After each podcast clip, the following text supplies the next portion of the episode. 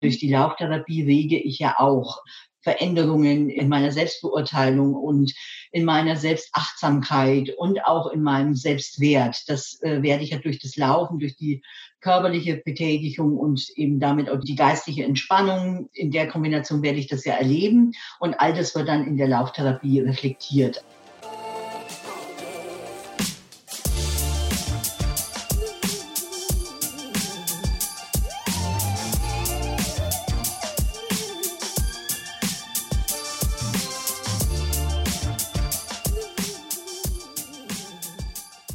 Herzlich willkommen zum Achilles Running Podcast. Ich bin Eileen und ich begrüße euch ganz herzlich zu der heutigen Folge. Eine Folge, die mehrfach immer wieder als Wunsch zu uns herangetragen wurde. Wir sprechen heute über Depression und das Laufen. Vielleicht hat der eine oder die andere von euch schon davon gehört, dass Laufen besonders bei Depressionen gut helfen kann. Genau dieses Phänomen besprechen wir heute und dem gehen wir so ein bisschen auf den Grund. Ich spreche mit Professorin Dr. Sabine Mertel.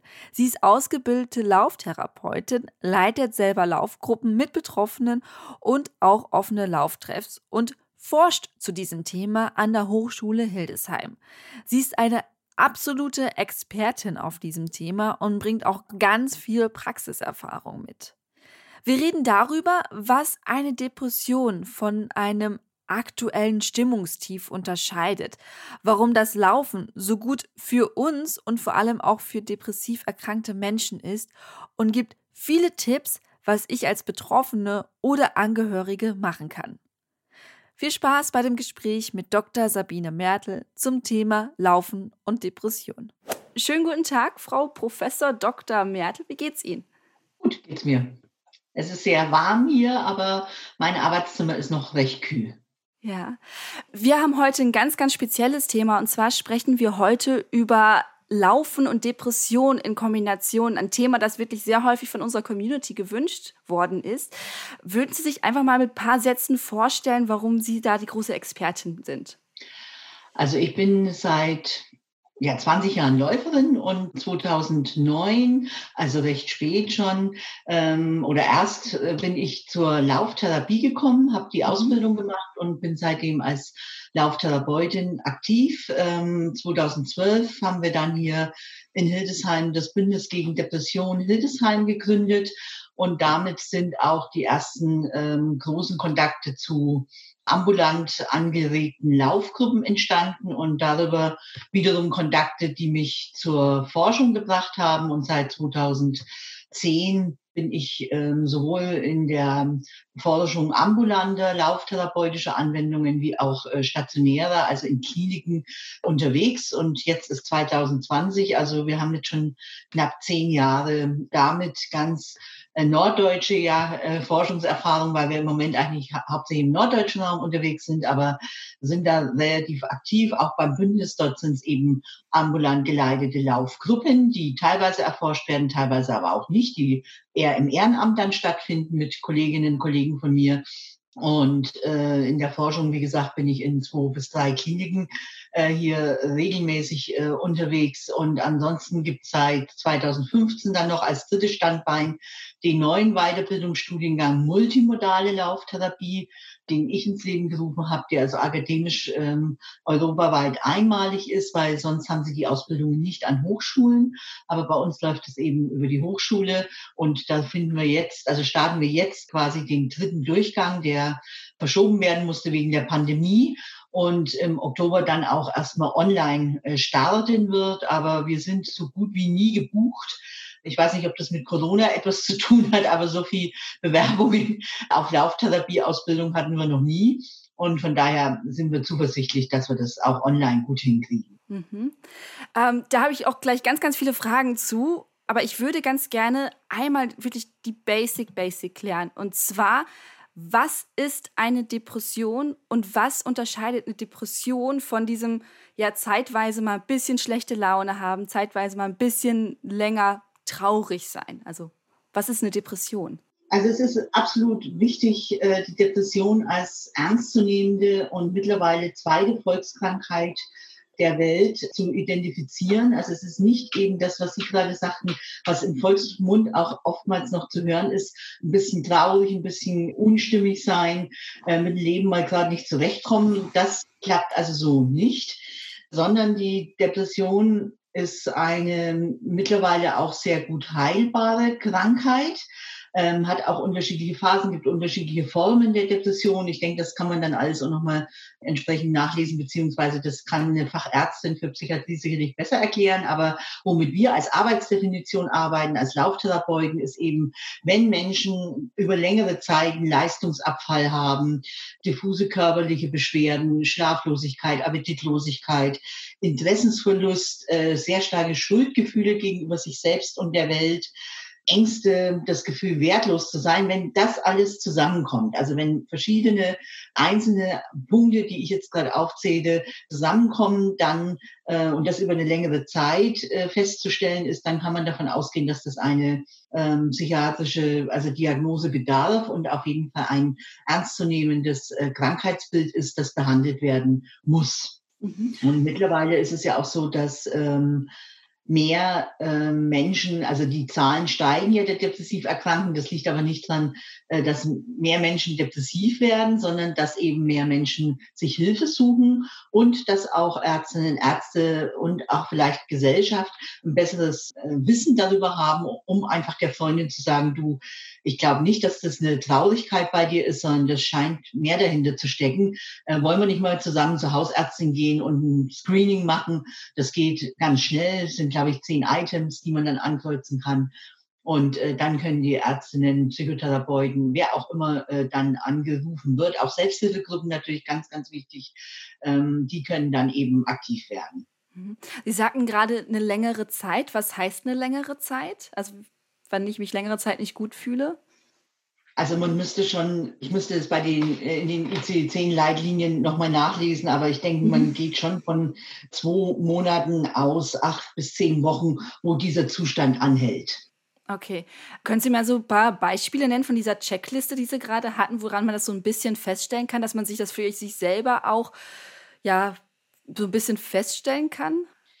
Ja, das gibt also sogenannte Screenings. Ich habe jetzt, mhm. ich sehe gerade in meinen Unterlagen, ich habe jetzt gar äh, im Moment kein Screening auf dem Schreibtisch liegen, okay. aber da steht eben beispielsweise drin, man kann dann ankreuzen auf so einer Skala von 0 bis 10, wie oft man äh, traurig ist, wie oft man niedergeschlagen äh, sich fühlt, wie oft man nicht gerne aufsteht und so Sachen sind damit aufgezeigt. Aber ähm, das wäre jetzt auch kein Problem, das nochmal Ihnen vielleicht für die weitere mhm. Bearbeitung äh, zuzusenden. Das habe ich jetzt hier, wie gesagt, im Moment gerade nicht liegen, aber die sind im Internet äh, ganz schnell herunterzuladen okay. und gibt es auch im Selbstversuch und es kann man aber auch im Internet ausfüllen, also um anonym auch zu bleiben. Das Bündnis gegen Depression, also das deutsche Bündnis, ähm, hat auch einen Link, äh, um ein, eine schnelle Beurteilung einer möglichen vorliegenden Depression vorzunehmen. Äh, das kann man dann alles, also sehr gut mittlerweile auch online sich besorgen, aber natürlich auch diverse Hausarztpraxen äh, verfügen natürlich über so Screening-Verfahren. Was können so Ursachen für eine Depression sein? Also gibt es so, so typische Sachen, die man immer mal wieder hört? Also generell gehen wir davon aus, dass es schon eine Veranlagung gibt. Also es gibt schon Menschen mit einer höheren Disposition an dieser ähm, psychischen Erkrankung zu erkranken.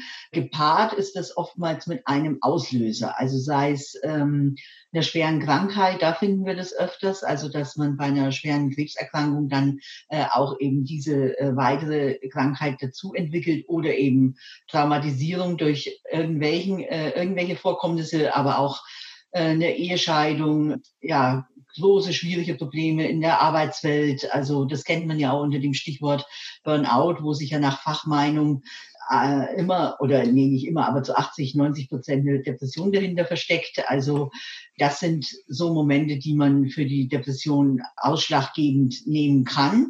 Aber es ist immer eine, also es ist so ein Konglomerat, so ein Mix von verschiedenen äh, Momenten, die zusammenkommen müssen. Mhm. Wie wird denn jetzt, abgesehen vom Laufen, da kommen wir gleich drauf zu, klassischerweise eine Depression behandelt? Also man kennt das so ein bisschen, Antidepressiva, wird ja auch häufig Witze drüber gemacht. Welche Möglichkeiten gibt es da?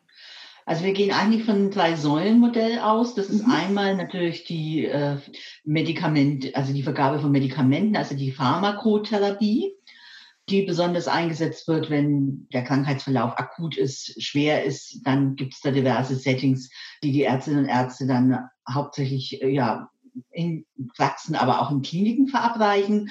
Und kombiniert wird es ganz häufig ähm, mit der Psychotherapie. Und dabei ist recht erfolgreich die Verhaltenstherapie, aber es gibt auch andere therapeutische Verfahren, die dann entsprechend mit äh, kombiniert werden können und eben die sogenannten Komplementärtherapien. Und die Komplementärtherapien können sein Schlafentzug oder Lichttherapie, aber eben auch bewegungstherapeutische Verfahren, wo eine der großen äh, Punkte natürlich äh, mein Steckenpferd ist, nämlich die Lauftherapie. Aber mhm. es gibt natürlich auch ähm, Anwendungen in Kliniken, dass Patientinnen, äh, Patienten schwimmen oder Gruppensport machen. Das gibt es selbstverständlich auch, aber wozu wir eben arbeiten und nur dazu kann ich berichten, ist eben die entsprechende Bewegungstherapie und dabei eben das aerobe Laufen, also nicht anaerob, nicht das sportive Laufen. Das kann ab und an mit dazukommen, aber das ist nicht der Ansatz. Es geht eben nicht um einen Leistungsbezug, um nicht auch wieder Frust auszulösen oder auch, dass die Leute fernbleiben, äh, weil die Depression auch schon körperlich beeinträchtigt. Also äh, man fühlt sich dann schon an vielen Tagen, berichten mir die Patientinnen und Patienten halt nicht so fit und ist ein bisschen K.O. oder die Medikamente wirken natürlich auch entsprechend, äh, dass man sich vielleicht etwas ruhiger oder nicht so antriebsstark fühlt. Und von daher ist das Aerobe äh, unser Steckenpferd, womit wir also dann arbeiten. Also das entspannte Laufen. Tatsächlich, man hört es ja immer mal wieder. Also wenn ich so ein bisschen auf den typischen Laufwebseiten unterwegs bin, kommt man ja immer wieder auf dieses Laufen und Depression. Und das war tatsächlich auch einer meiner ersten Gedanken, wo ich gedacht habe, das, was ich darüber weiß, und ich wie gesagt, ich bin keine Expertin, ich bin super Laie, kommt das im ersten Augenblick für mich eben nicht zusammen. Ist eben diese Menschen, die sich schwer antreiben lassen und dann sollen sie doch laufen gehen, wo du halt doch schon eine sehr hohe Motivation, intrinsische Motivation brauchst. Also wie, wie passt das zusammen? Das passt überhaupt nicht zusammen. ja, sehr gut. Und äh, das ist auch immer wieder das, das absolut Faszinierende, ähm, dass wenn wir die äh, Menschen dazu gewinnen, wenn wir die Gruppen zusammenstellen, äh, wenn wir starten, äh, natürlich gibt es auch immer Menschen, die dann wegbleiben. Das ist ganz klar, aber diese Bereiche haben sie im anderen Sportbereich auch und haben sie auch bei anderen Krankheitsbildern. Aber wenn wir die Leute so für unsere Gruppen gewonnen haben, oftmals ist es ja eine Gruppenanwendung, dann scheint es doch etwas äh, sehr, sehr Positives auszulösen, obwohl man zunächst davon ausgehen müsste, äh, dass diese Selbstpräsentation im Freien, diese hohe Vitalisierung äh, des Körpers eigentlich dem entgegensteht, nämlich dass Menschen mit einer Depression ähm, entsprechend eher sich zurückziehen, eher zu Hause bleiben, eher keine Kontakte suchen, sich eher in so einer, äh, Patientinnen und Patienten sagen das wie in so einer Glasschachtel finden. Also sie sehen nach außen die Welt, aber der Zugang zur Welt, der ist äh, versperrt. Das ist so, eine, so ein Bild, so eine Metapher, äh, die oft gebraucht wird. Also ich nehme die Außenwelt wahr, also ich bin nicht in irgendeinem Traum oder in irgendeinem Wahn, wie bei anderen psychischen Erkrankungen, äh, sondern ich sehe schon alles, was passiert, aber ich kriege Durchlässigkeit nicht, um beide daran teilzunehmen. So, und jetzt kommen wir mit so einer richtigen Vitalisierung, also wir greifen ja richtig ein in dieses Leben und sagen so, du musst äh, nicht nur aufstehen und dich ankleiden, sondern du wirst auch gesehen mit deiner Kleidung, also du bist öffentlich. Äh, wir laufen ja nur im Freien, wir machen keinerlei Angebote innerhalb äh, der, also außer Natur, also der Natur quasi. Also wir brauchen auch die Natur als äh, Unterstützerin, als Unterstützer, weil auch darüber gibt es diverse Forschungsergebnisse, fühlen sich Menschen eben äh, besser und können sich revitalisieren. Und dann gehen wir mit den Leuten los. Und wenn es nicht so ist, dass es wirklich die falsche Anwendung ist, weil Mensch einfach nicht gerne läuft oder in Gruppe nicht gerne unterwegs ist, dann haben wir gute Erfolge, dass die Patientinnen und Patienten auch über längere Zeit, also maximal ähm, acht Wochen. Mittlerweile ist es eben auch abhängig, in welchem Setting, aber wir laufen sonst acht bis zwölf Wochen. Aber wir laufen auch, also haben auch Programme für sechs Wochen. Das ist oftmals parallel dann zu den stationären Aufenthalten der Patientinnen und Patienten. Aber das ist schon eine große Herausforderung. Das kann man nicht anders sagen. Und es scheint aufzugehen, weil die Effekte dann, wie gut es mir geht, wie gut es mir tut, die sind halt äh, sicherlich zielführend und dann motivierend. Und ich denke, dass das Erfolgsprogramm ganz klar ist, dass wir einen Wechsel haben zwischen Gehen und Laufen. Mhm. Also wir sind nicht immer läuferisch in der Luft mit unseren Beinen, sondern setzen wieder auf. Damit sind Mini-Pausen verbunden. Das wird dann in so einem Tempo-Programm ähm, abgewechselt und ist auch in zwei Kliniken erforscht worden, was für welche Anwendung wichtig ist und, und richtig ist. Aber wir haben da immer einen Wechsel drin, wo die Patientinnen und Patienten auch merken, äh, es kommt zu keiner Überforderung. Es sind Leute um mich herum, sie bekommen eine Anleitung. Also wir haben eigentlich weltweit in den Forschungsergebnissen immer das Moment, dass es supervidierte Gruppen, also angeleitete Gruppen sein müssen. Also was nicht sehr erfolgreich ist, ist, wenn ich jetzt zu Ihnen sage, äh, und Sie hätten eine Depression, ach, dann geh doch morgen mal im Tierpark zehn Kilometer laufen. Also das wird nichts werden, da bin ich mir ziemlich sicher. Mhm. Sie haben jetzt gerade schon ein bisschen, ange, äh, bisschen erklärt, wie so ein Ablauf ist, aber vielleicht nehmen Sie mit uns nochmal komplett mit, so wirklich von A bis Z. Wie läuft so ein Treffen ab? Genau, also ich gehe jetzt mal von den, vom stationären Bereich aus, mhm. ähm, aber ich kann das auch, natürlich können Sie das auch jetzt auf den ambulanten Bereich in Kooperation mit Psychotherapeuten oder mit Hausarztpraxen kann man das ja genauso machen. Das bedeutet also zunächst gehe ich als Lauftherapeutin auf die Station oder erstmal natürlich zu der Klinikleitung, damit ich da überhaupt unterwegs sein kann als Außenstehende. Ähm, wir haben es eben gepaart mit den äh, Ärzten äh, aufgrund der Forschung und meiner Hochschule, dass sind dann ja recht gute Win-Win-Situationen. Aber wenn Sie generell davon ausgehen würden, Sie würden das jetzt buchen oder Sie würden sich das wünschen für Ihre Arztpraxis, dann ist es so, dass ich erstmal die Handlungsbeteiligten informiere und dann werden entsprechend von den Therapeutinnen, von den Ärzten äh, mögliche Patientinnen, Patienten angesprochen, ob sie sich das vorstellen könnten. Dann kommt es zu einem Informationsgespräch mit den betroffenen äh, Leuten, in dem ich eben aufkläre, also A, wer ich bin und was wir die nächsten acht Wochen zweimal in der Woche. Das hat den Effekt, dass wir Wiederholungselemente einbauen können, wenn das die Leute leisten können von ihrem eigenen Umfeld.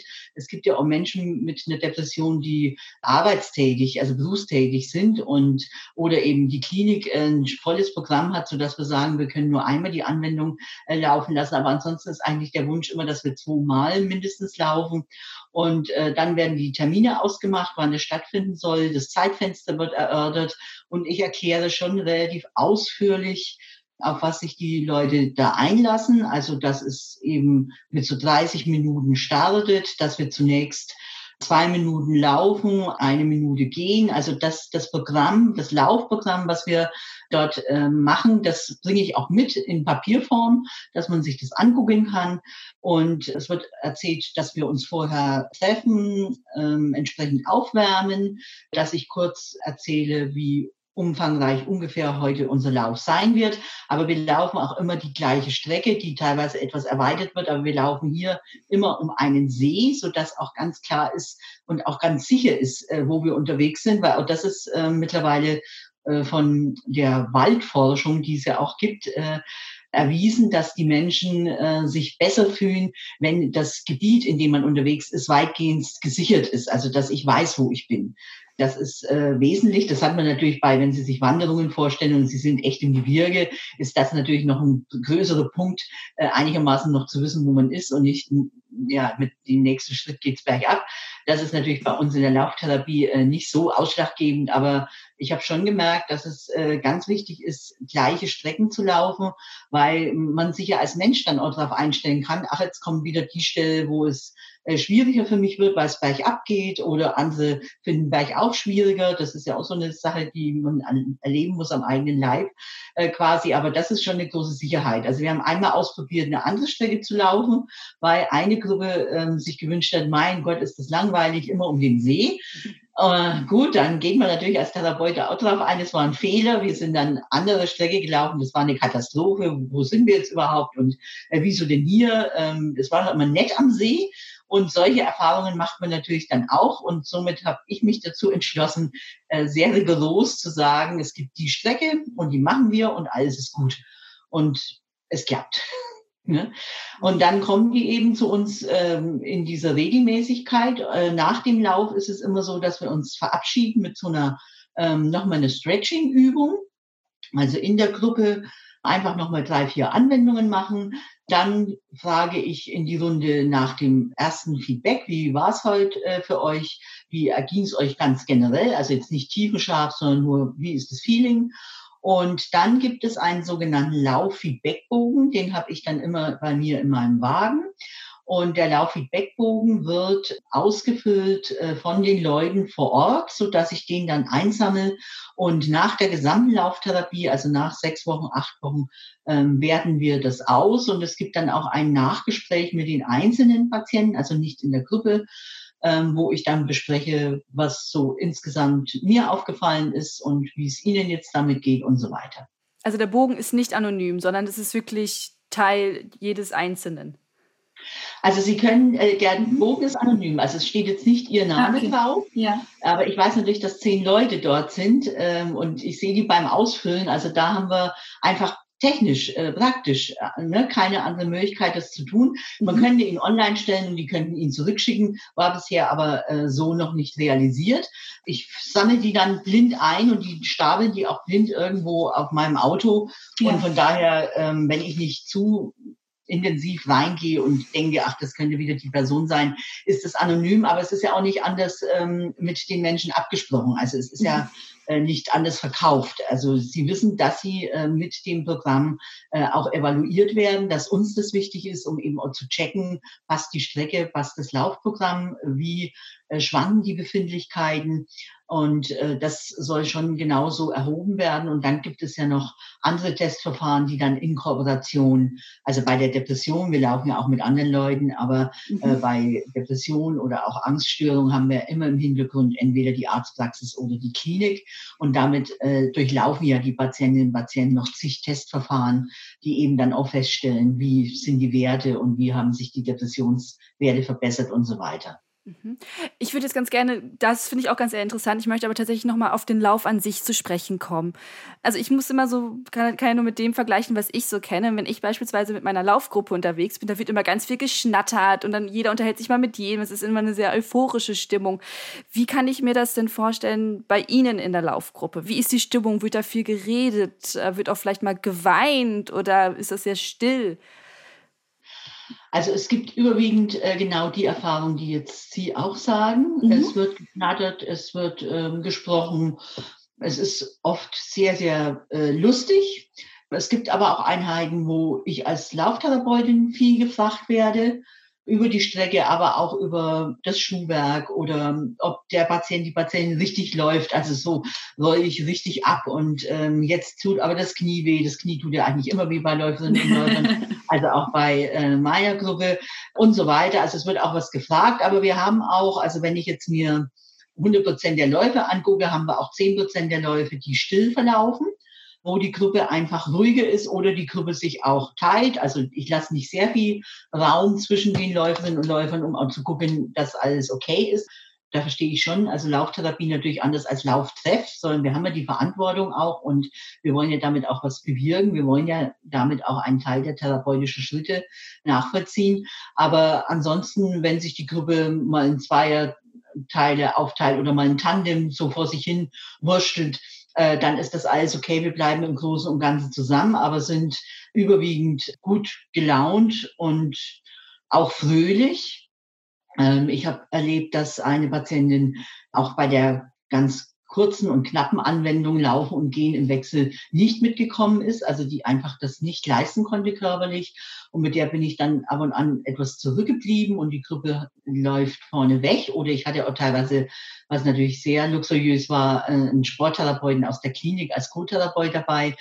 Äh, das bietet sich an, weil bei acht bis zehn Leuten, das ist schon viel zu überblicken. Also man muss schon gucken, äh, wo die alle bleiben und ähm, dass man ja auch, man muss ja auch das Programm sprechen. Also ich muss ja sagen, nach zwei Minuten wir gehen und nach drei Minuten wir laufen wieder. Das muss ja auch noch jede und jeder hören. Aber mit der Patientin bin ich dann äh, zurückgeblieben und noch eine kleinere Einheit gelaufen und die hat das wirklich die sechs Wochen durchgezogen und ist immer mit zum Parkplatz zurück. Also wir starten auf einem Parkplatz und enden auf einem Parkplatz, eben diese Rundstrecke, äh, die wir laufen. Und das war natürlich damit sehr viel Stolz und mit sehr viel Anerkennung verbunden, dass sie durchgehalten hat. Und das hat schon was damit zu tun, dass wir immer wieder ins Gespräch gekommen sind. Aber ich interveniere nicht viel. Also wir als Lauftherapeutinnen und Lauftherapeuten sind schon angehalten, dass wir eher beobachten. Äh, das ist ja auch mit Forschung verbunden. Also wir machen ja eine Art also äh, Dauerbeobachtung dann auch innerhalb der Gruppen, äh, notieren uns danach auch unsere eigenen Ideen, was da abgelaufen ist und wie die Gruppendynamik war und so weiter. Also es ist schon ein breit angelegtes Konzept. Und von daher, also gibt es auch mal Besonderheiten. Sicherlich jemand bleibt zurück, jemand bricht ab oder ein Patient, ähm, der hatte eine bipolare Störung. Bipolare Störung bedeutet, es ist ein Wechsel zwischen manisch-Depression. Also man ist sehr, sehr äh, aktiv in der, in der manischen Phase und eben sehr gedrückt in der depressiven Phase. Und der ist mir immer davongelaufen, also massiv davongelaufen. Und kam dann eben mit knallrotem Kopf zurück und da muss natürlich dann auch gegengewirkt werden. Also das suche ich dann auch das Einzelgespräch, äh, aber auch das mit den Therapeutinnen, den mitbeteiligten Therapeutinnen, um auch zu sagen, das wird so nix, das ist zu gefährlich und äh, dann muss man dann vielleicht eine Person mal aus einer Gruppe herausnehmen. Das werden dann auch die Mediziner entsprechend mit aus und äh, schätzen das mit ein. Wir haben ja immer vor jedem Laufgruppentreff also bevor die Gruppe startet, müssen ja die Patientinnen und Patienten auch Ergometertest machen und äh, werden natürlich auch gecheckt, ob alle Voraussetzungen da sind, um laufen zu können. Also keine Kontraindikationen, also die klassischen äh, Krankheiten, also Herz- oder starke Lungenkrankheiten, akute Erkrankungen gehen alles nicht bei äh, Laufen. Aber es sind insgesamt ja sehr wenig Kontraindikationen, die vorliegen bei lauftherapeutischer Anwendung, aber das wird gecheckt. Also es läuft jetzt keine mit der Gefahr ähm, einer starken akuten Herzerkrankung oder chronischen Herzerkrankung, dass da irgendwas passiert. Das wird alles vorher abgesichert. Also auch im ambulanten Bereich, da haben wir die Hausärztinnen und Hausärzte dabei, die das für uns checken. Also da möchte ich auch die Verantwortung nicht haben. Ich bin keine Medizinerin. Von daher, ich bekomme Leute zugeführt, die das entsprechend auch äh, unterschreiben, dass sie sowohl mit der äh, lauftherapeutischen Anwendung als auch, wenn ich es mit Forschung kombiniere, mit der Forschung einverstanden sind. Da gibt es ganz klare Datenschutzbestimmungen, Patienteninformationen und so weiter. Und das wird alles äh, vorher abgecheckt. Und ähm, nicht, dass ich das vergesse, das wäre etwas schwierig. Also wir laufen ja nicht nur, wir haben ja die Patientinnen und Patienten dann auch noch äh, in den anderen Settings. Also wir bieten ja Biografiearbeit an, Entspannungsverfahren. Das kann ja alles damit kombiniert werden. Das hängt jetzt davon ab, wenn die das in, einer stationären Unterbringung natürlich alles schon äh, haben. Und da mhm. ist eine Menge therapeutische Intervention. Dann äh, wird das reduziert auf das lauftherapeutische Puzzle quasi. Also wir docken nur dann noch an die ähm, entsprechende psychokörperliche äh, Indikation an. Aber ansonsten ist die multimodale Lauftherapie, also die bei uns ausgebildet wird, ein Kombinationsprogramm mit Entspannung und auch Reflexion im Sinne Biografiearbeit, Beratungselementen. Und da wird also mehr geguckt als äh, rein die lauftherapeutische Anwendung. Das bedeutet multimodal. Also das habe ich mich nämlich vorhin noch gefragt. Also dass es verschiedene Module sind oder vielleicht mögen Sie es vielleicht noch mal kurz erklären. Mhm.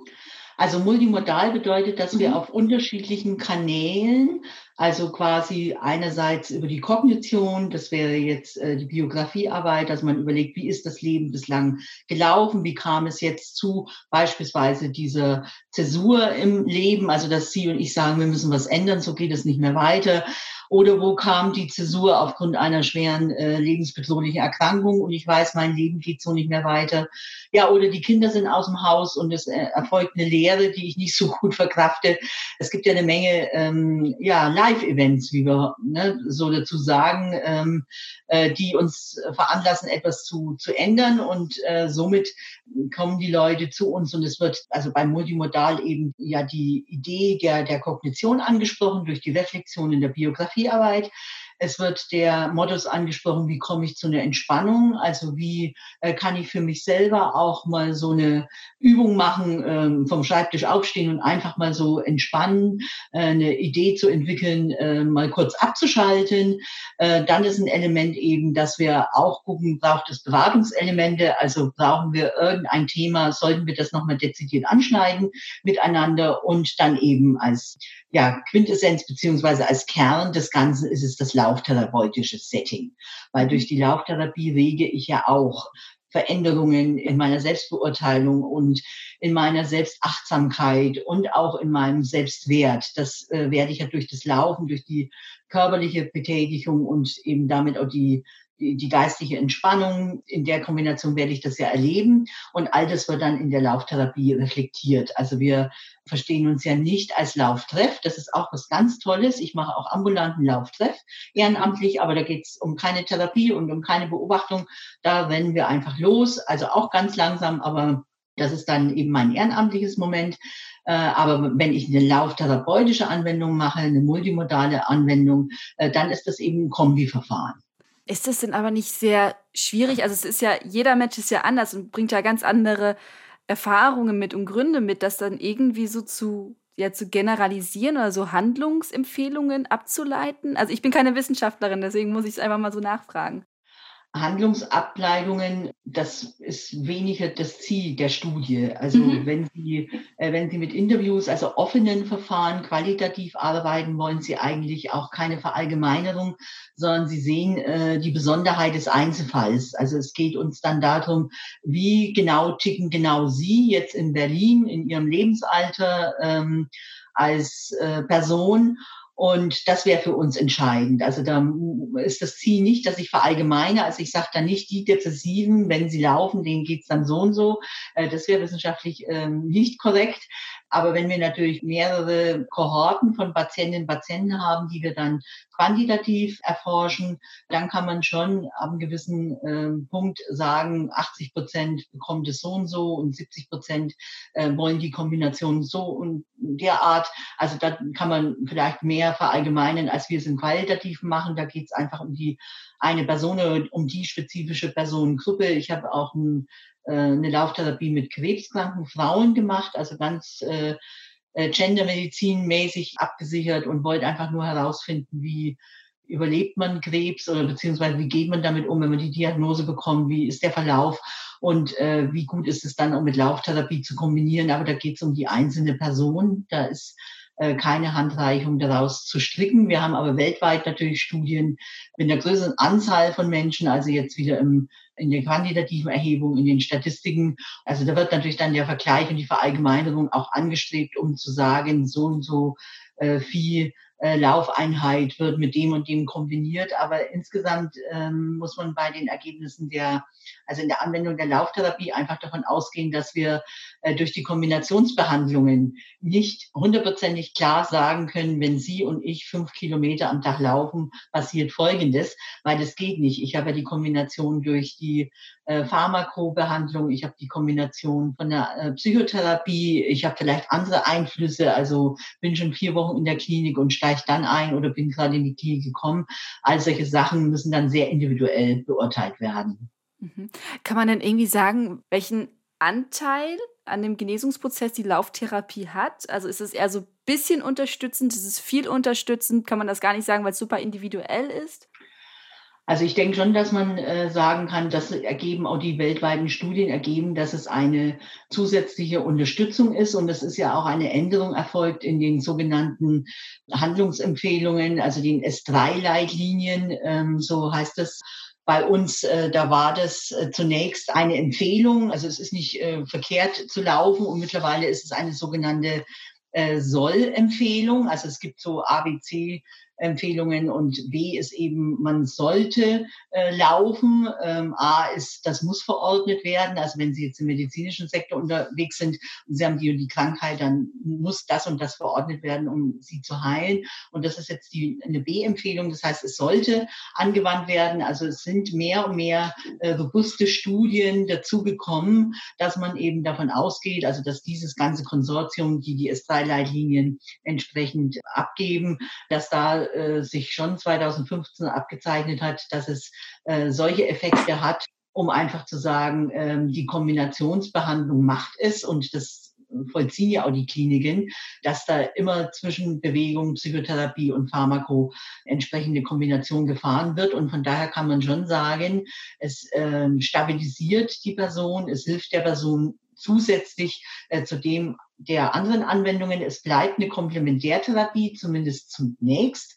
Mal gucken, ob sich auch darin noch ähm, die Behandlungsformen verändern könnten. Aber es bleibt eine Komplementärtherapie, das heißt eine äh, weitere Therapie, die kombiniert wird äh, zu den gängigen, die wir bei der Depression eben brauchen. Und das hängt dann von der Art der Depression ab, ob ich eben die Kombination von Medikamenten äh, mit der Psychotherapie ähm, verabreiche oder ob äh, beispielsweise auch die Psychotherapie als solches anschlägt, äh, das entscheidet dann die Medizin und die Psychologinnen und Psychologen, was für die Patientinnen und Patienten angezeigt ist. Und da ist ja genug Erfahrungswert da. Und wie gesagt, äh, die Depression ist sehr gut behandelbar, wenn ich sie gut erkenne, natürlich frühzeitig umso besser. Entsprechend gibt es auch Patientinnen und Patienten, die äh, eine Episode erleben und dann nicht mehr depressiv werden, also wieder komplett gesunden und es gibt natürlich auch welche, die dann nochmal eine Episode erleben und so weiter. Die Verläufe sind dann auch wieder ganz, ganz individuell. Aber auf jeden Fall können wir sagen, dass wir mit der Kombination der diversen Komplementärtherapien, äh, dass das sicherlich sehr gut ist. Sie haben ja gerade gesagt, Sie haben jetzt diese, diese Feedbackbogen und ähm, jetzt weiß ich nicht mehr genau die Wochenanzahl, Sie sagten irgendwie sechs Wochen, acht Wochen oder zehn Wochen. Was ist denn so das typische Feedback, was Sie nach dieser Zeit bekommen? Also gibt es immer eine Besserung oder kann auch mal das Laufen zu einer Verschlechterung führen, dass es vielleicht wirklich so ein Leistungsdruckgedanken doch aufkommt? Also es ist bei mir, klingt vielleicht jetzt etwas äh, vermessen, aber äh, es gibt äh, in meinen Untersuchungen gab es bislang Abbrüche von Patientinnen und Patienten, die einfach dann nicht mehr kommen. Also diese Abbrecherquote, die es bei vielen Anwendungen ja gibt, die ist gering, vielleicht bei acht bis neun Prozent äh, bei ein bis zwei Durchläufen. Ähm, aber ich habe jetzt in den Feedbackbögen äh, schon mal das Feedback, heute war es zu schnell, dann steuern wir aber um. Also ich gucke dann, dass ich äh, das mir beim nächsten Mal entweder angucke oder merke, dass wirklich äh, mehrere Personen da nicht mit klarkommen.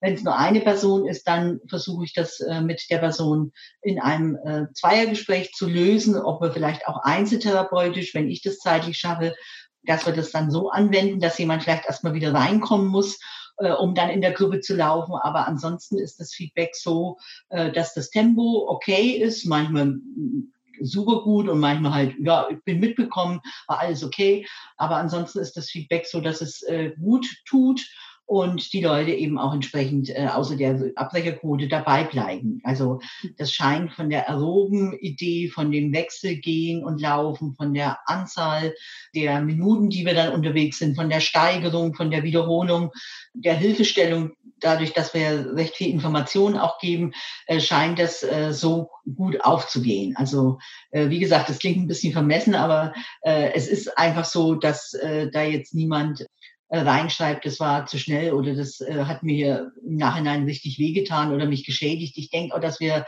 zu viel Supervisionselemente drin haben, also zu viel Feedback von den Leuten bekommen und mhm. relativ gut gegensteuern können. Also Sie sehen das ja auch bei einer Laufgruppe, die jetzt nicht therapeutisch unterwegs ist. Man guckt sich ja um und man sieht ja, wer hechelt sich jetzt hier halb ab und äh, wer ist komplett unterfordert oder äh, wollen wir mal noch eine andere Art von Lauf uns angewöhnen. Und das sehe ich bei den ähm, Patientinnen und Patienten dann eben wahrscheinlich noch intensiver, weil ich ja sehr genau hingucken muss bei der Anwendung.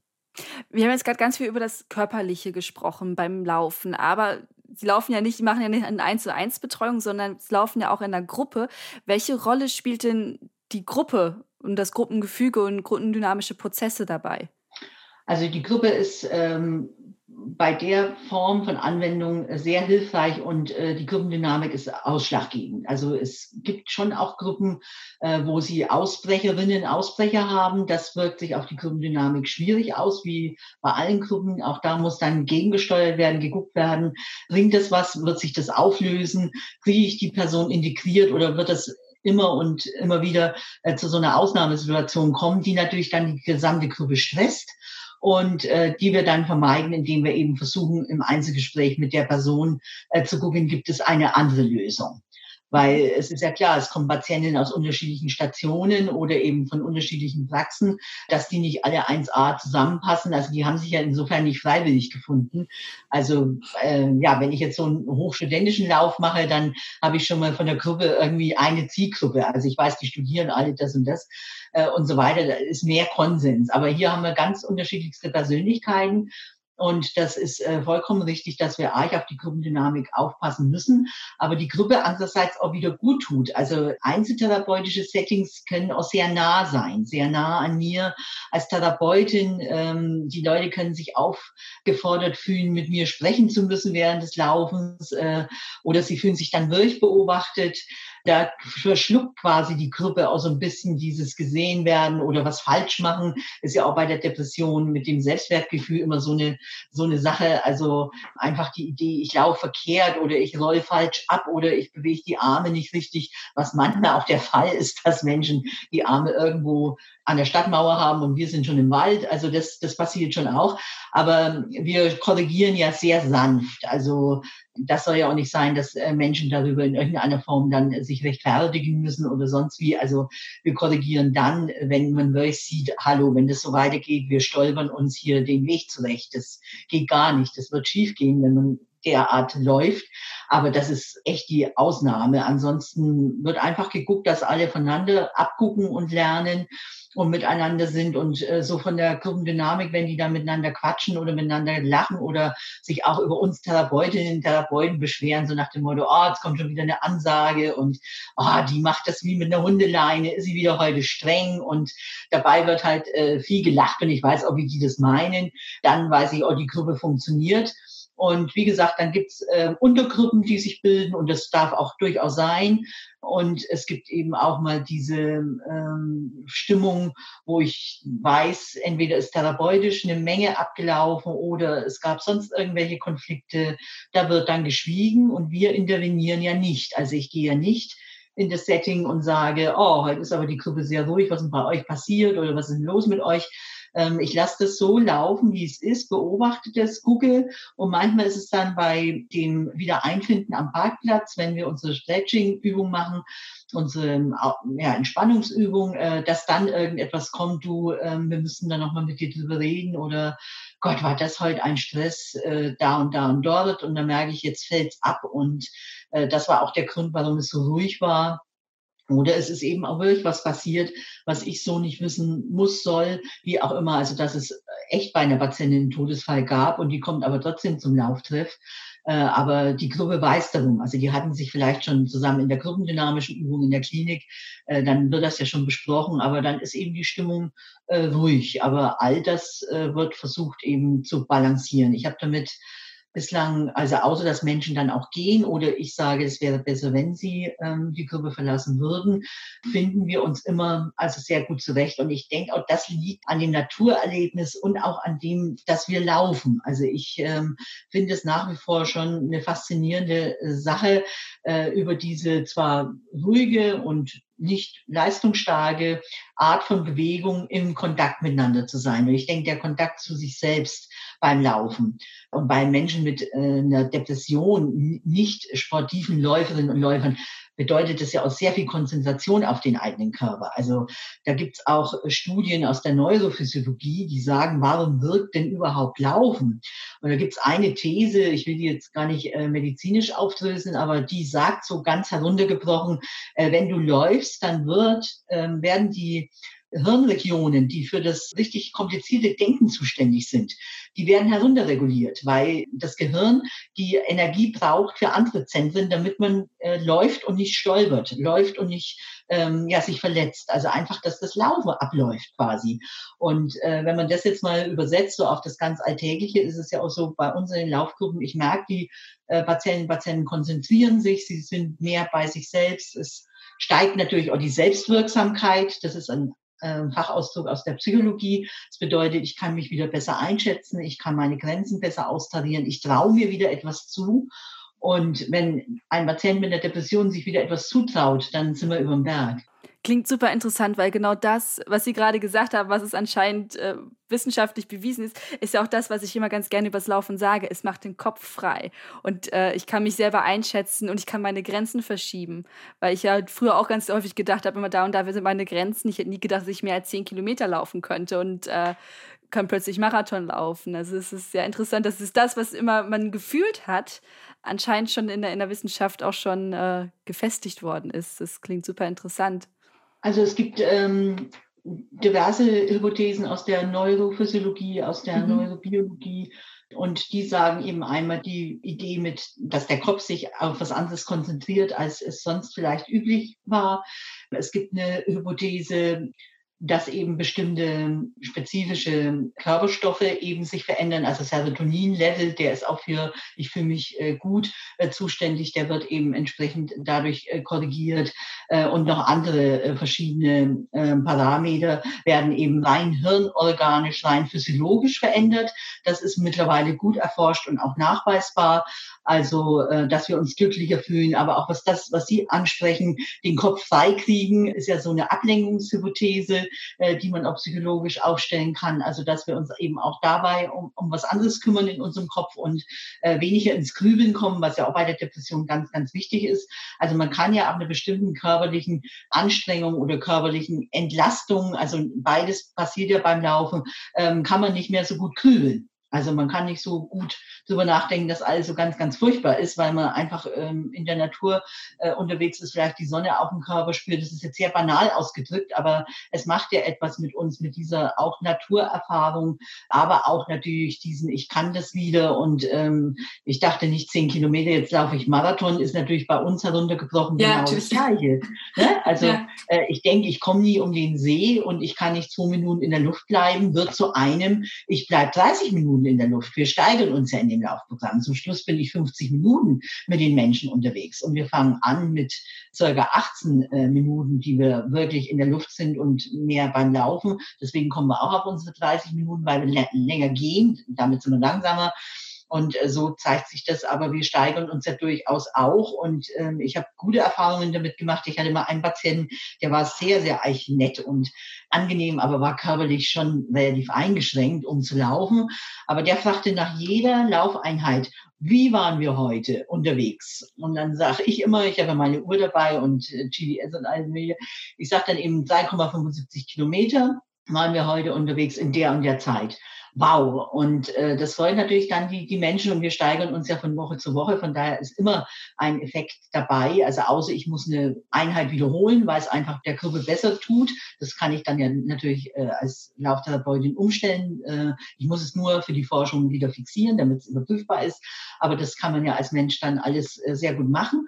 Aber das freut dann die Gruppe sehr und es freut sie natürlich auch dabei zu bleiben und ähm, es freut sie, dass sie auch in der Gruppe unterwegs sind. Also da gibt's dann auch schon so Effekte, ähm, ah, du hast ja neue Schuhe. Mhm. Aha, oh, du hast eine Laufuhr. Das ist dann schon die Steigerung, wo ich weiß, um Motivation muss ich mir keine Gedanken mehr machen. Da ist die Bindung dann an die Gruppe sehr hoch. Und das ist ja eines der ganz, ganz großen Ziele äh, der Lauftherapie. Äh, bewegen tun die sich schon. Und zur Bewegung aufgefordert werden sehr viele äh, Menschen mit Depression. Aber ich muss die an die Bewegung binden. Also ich muss die Bindung herstellen. Ich muss die dazu bekommen, dass sie sich an diese körperliche Aktivität freiwillig tun sie ja ohne dies aber auch mit Überzeugung binden, weil nur dann kann ich auch in der Nachsorge oder auch später entsprechend darauf setzen, dass die Menschen dabei bleiben. Deswegen ja auch der ehrenamtliche Treff also wenn ich die Menschen nicht mehr in einem Setting habe, dann bricht das sehr schnell weg. Das ist vollkommen klar. Ich glaube, das kennen wir beide auch als Läuferinnen. Wenn mal so eine Motivationsspule nicht okay ist oder mal wirklich äh, eine schwere Erkältung und man ist raus aus dem Film, es dauert schon wieder reinzukommen und man verlernt sie auch sehr schnell. Also ähm, dann eben auch ja entsprechend äh, gut zu laufen, auf sein Tempo, auf seinen Körper zu hören. Und das ist dann natürlich bei Patientinnen mit depressiver Erkrankung Erfahrung auch vorhanden.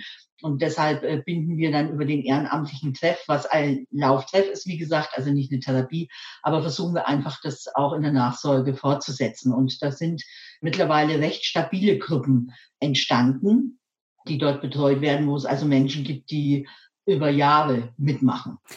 Ich würde auch gleich gerne noch auf den Lauftreff zu sprechen kommen. Vorher würde ich aber ganz gerne was anderes wissen. Und zwar, Sie hatten ja vorhin so angedeutet schon, es kommen plötzlich Leute mit einer Laufuhr oder mit Laufklamotten oder sowas. Das heißt, sie zeigen eine Motivation.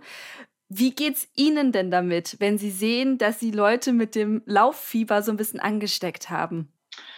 Also mir geht's gut, wo ich natürlich aufpassen muss.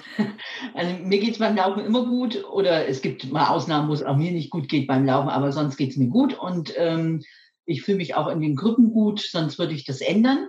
Ich muss nur bei äh, den Leuten dann aufpassen, nicht zu streng zu sein, weil wir haben ja schon als Lauftherapeutinnen äh, so die Auflage, wir wollen das äh, im kontrollierten Setting haben. Wir wollen schon sehen, was da passiert. Und wenn ich merke, es wird mehr als die Laufuhr gekauft, also man läuft öfters um See. Das ist ja alles total klasse, wenn eben nach den Settings gelaufen wird und nicht auf einmal jemand äh, meint, das wäre schon klasse, mal so 40 äh, Minuten durchzulaufen, ohne Gehpausen zu machen. Und die Person ist noch nicht in der Verfassung, das wirklich zu können. Wenn sie das kann, bin ich die allerletzte, die nicht sagt, ich lass dich los aus mhm. dem Setting und du machst jetzt deine eigenen Laufprogramme. Oder wir erarbeiten gemeinsam nochmal ein Laufprogramm. Oder guck dir ein Laufprogramm in den vielen Zeitschriften an. Es ist ja sehr viel da an Wissen und an Informationen übers Laufen.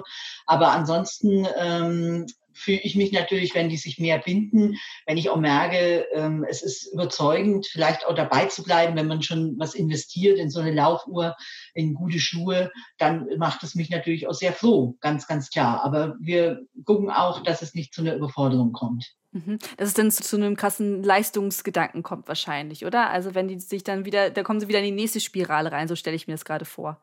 Genau, also es ist ja äh, wie bei allen Läuferinnen und Läufern ist natürlich da auch kein Unterschied äh, zu einer Person, äh, die jetzt eine äh, Depression hat und äh, das Laufen gut für sich findet, es körperlich auch gut hinkriegt, kann natürlich dann so einen Leistungsanspruch einsetzen. Und da haben wir eher die Erfahrung gemacht, dass es dann nach hinten losgeht, weil dann schafft man doch die 40 Minuten nicht, äh, man schafft doch das Laufen im Sportverein nicht, weil alle immer abhauen und viel schneller sind.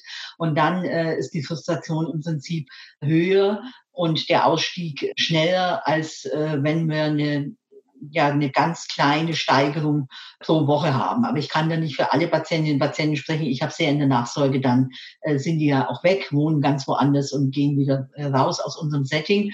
Mhm. Aber was wir eben von Patientinnen und Patienten wissen, wenn die ihre Erfahrungen uns schildern, wenn die wieder zu uns kommen, also wieder klein anfangen quasi, dann ist es oft so, dass es lustig war, in Laufgruppen zu laufen, weil die dann doch hauptsächlich leistungsbezogen unterwegs sind. Gut, ich möchte jetzt ganz gerne diesen, diesen stationären Bereich quasi einmal verlassen und so ein bisschen mehr rausgehen in diese offenen Lauftreffs. Und zwar würde ich das gerne einmal ein bisschen durchspielen, sowohl als Betroffene, dass ich merke, okay, es geht mir nicht so gut, ich möchte gern irgendwie zu einem Lauftreff gehen. Und andererseits auch, ich bin irgendwie ein Angehöriger und merke da plötzlich, da ist jemand, wie kann ich dem helfen? Ich würde sagen, wir, wir sprechen erst einmal quasi, ich bin Betroffene wie komme ich an Lauftreffs ran, wo ich einfach mal mitlaufen kann? Und vor allem, wie komme ich da leicht ran, dass die Hürde nicht so hoch ist? Mhm. Also äh, als Betroffene würden Sie ja schon wissen, dass Sie äh, eine depressive Erkrankung oder auf jeden Fall äh, in der Richtung psychische Erkrankung äh, unterwegs sind. Und ähm, da ist ja die Erfahrung dann die, dass sie mit irgendwelchen Ärztinnen, Psychotherapeuten oder auch psychiatrischen äh, Diensten als Notfalldienste oder wie auch immer oder Selbsthilfegruppen zu tun haben. Und äh, diese Stellen sind informiert über ähm, jetzt beispielsweise bei uns Bündnis gegen Depression und die Lauftreffs. Das äh, hat ja das Leipziger Bündnis, also das deutsche Bündnis gegen Depression, hat ja, wie die gestartet sind, ähm, relativ zügig auch damit angefangen, Laufgruppen bundesweit zu etablieren. Also haben eben einfach Städte, die das Bündnis gegründet haben, auch mit angeregt, äh, ob es nicht Lauftreffs geben kann. Und seitdem gibt's die ja. Und das sind ja mittlerweile sehr, sehr viele. Und darüber können die Betroffenen sich informieren. Bei uns also ist es so, dass es viele Menschen wissen und dann auch sagen, ach Mensch, geh doch mal zum Lauftreff dann und dann und dort und dorthin. Und darüber wird das dann weitergegeben und weitererzählt. Oder eben auch direkt beworben. Ja, also im Moment ähm, bin ich nicht mehr so aktiv in den ehrenamtlichen Lauftreffs beim Bündnis, sondern andere war ich unterwegs. Äh, das hat aber was mit meiner beruflichen Situation zu tun. Aber ansonsten haben wir auch äh, beim Tag der Gesundheit oder beim Tag des Ehrenamtes mit einem Stand vom Bündnis dort natürlich auch beworben, was wir alles machen. Wir haben auch Flyer, die wir in Arztpraxen auslegen oder bei Psychotherapeuten, wo eben drauf steht, dann und dann ist Lauftreff. Das ist der ehrenamtliche Lauftreff. Da kann jeder dazukommen, ob Läuferin, Nichtläuferin, wir teilen die Gruppen dann ein und irgendwie wursteln wir uns zusammen. Was auch immer geklappt hat, da ist natürlich dann die Aussteigerquote wesentlich höher, weil manche Leute stellen sich was anderes drunter vor und manche sind im Leistungsbereich auch wirklich was Skala 1 bis 10. Und da muss man dann einfach sagen, also für die ist es nichts. Wir können nicht fünf verschiedene Varianten an Lauftreff anbieten. Wir haben eine Schneckengruppe, also die langsamen, wo auch die Neueinsteiger immer mit dabei sind. Und wir haben eine, die sind die, die großen, die fortgeschrittene Gruppe und die sind schon lange bei uns dabei entweder oder sind sowieso von der Kondition gut unterwegs und äh, können schneller einsteigen, ob Krankheit oder Nicht-Krankheit. Der ehrenamtliche Treff ist ja auch gemixt. Also sie müssen sich nicht outen als erkrankte Person. Es kommen auch Angehörige mit. Also es gibt auch, dass mal die Schwester mitkommt oder die Ehefrau, um das Ganze sich anzugucken. Aber das ist ja ein ganz, ganz offener Treff. Da steht auch nicht drüber, ich bin depressiv und wir haben auch keine T-Shirts an, ich bin krank, äh, sondern wir laufen und irgendwo gelabelt ist es Bündnis gegen Depression. Aber es sind unsere Handynummern, äh, die da draufstehen. Also sie müssen sich nicht outen. Ich weiß das auch oftmals überhaupt nicht, bis ich ins Gespräch komme. Also ich weiß nicht, ob jemand vor mir steht äh, mit einer unipolaren Depression oder ob jemand vor mir steht, der gern an dem und dem Tag abends einfach lose zu einer Grübel kommt. Cool, also es ist vollkommen auch okay. Also wenn ich einfach sage, ich möchte jetzt einfach irgendwie eine Laufgruppe finden und ich habe einfach Lust und Freude und da kann ich auch einfach dazukommen. Also ich werde jetzt nicht komisch angeguckt, so, ey, was macht die denn hier? Äh, die gehört nicht zu uns. Überhaupt nicht. Also wir sammeln uns auch wieder wie bei der Therapie, aber wie gesagt, hier im Ehrenamt. Wir sammeln uns wieder an einem Parkplatz und gehen einmal durch die Runde, wer ist neu hier. Also die Gesichter kennt man dann ja schon. Hallo, ich bin neu. Dann sage ich, wir duzen uns hier, also Sportlerinnen, du, ähm, ich bin Sabine. Und dann sagt die Person, ja, ich bin Alexa und ähm, ähm, ich will mal gucken und mehr wird dazu nicht gesagt. Dann sage ich, wie das Laufprogramm heute bei mir in der Schnecke abläuft, in der Schneckengruppe und mein Laufkollege äh, sagt, wie es in der Gruppe für die etwas ja, länger laufenden aussehen wird, wo wir längs äh, tuggern und das kennen die Ortsansässigen dann natürlich auch schon. Ja, und dann geht's los und dann gucken wir, wie kommen wir miteinander klar und meistens frage ich dann die Menschen, die neu dazukommen, ob ich ein bisschen neben ihnen zunächst laufen soll oder ob sie sich durchwurschteln wollen in der Gruppe. Das Manche brauchen ja so ein bisschen, ach, ich möchte neben der Frau, die das auch mit ausrichtet, äh, so sein. Äh, das ist einfach sicherer und das ist halt null Probleme. Können ja zwei, drei Leute neben mir, vor mir, hinter mir laufen. Aber manche wurschteln dann auch einfach vor sich hin und dann sind die eben mit dabei. Mhm. Und nach dem Lauf mache ich das schon so beim Stretching, dass ich dann frage, hat es Ihnen gefallen oder hat es dir gefallen? Wir sind jeden Dienstag hier, immer um die gleiche Uhrzeit. Es wird angekündigt, wenn es durch Witterung Veränderungen gibt. Also wir hatten Hochwasser, wir hatten ganz, ja, soll es geben in Hildesheim. Wir hatten einen Winter mit richtig schönem Glatteis. Also das war echt keine Stelle an der Strecke, wo es nicht gefährlich wurde. Oder eben auch Sturm. Und da laufen wir ja vorher die Strecke ab, mein Kollege und ich, ob alles klar ist mit der Strecke. Und da sind wir über diverse äh, Bäume geflogen quasi und haben dann auch gesagt, also das muss geräumt werden, das machen wir heute nicht, aber wir laufen dann heute auch nicht die Strecke. Das ist zu gefährlich, da können wir also echt nicht aufeinander aufpassen. Das war zu viel.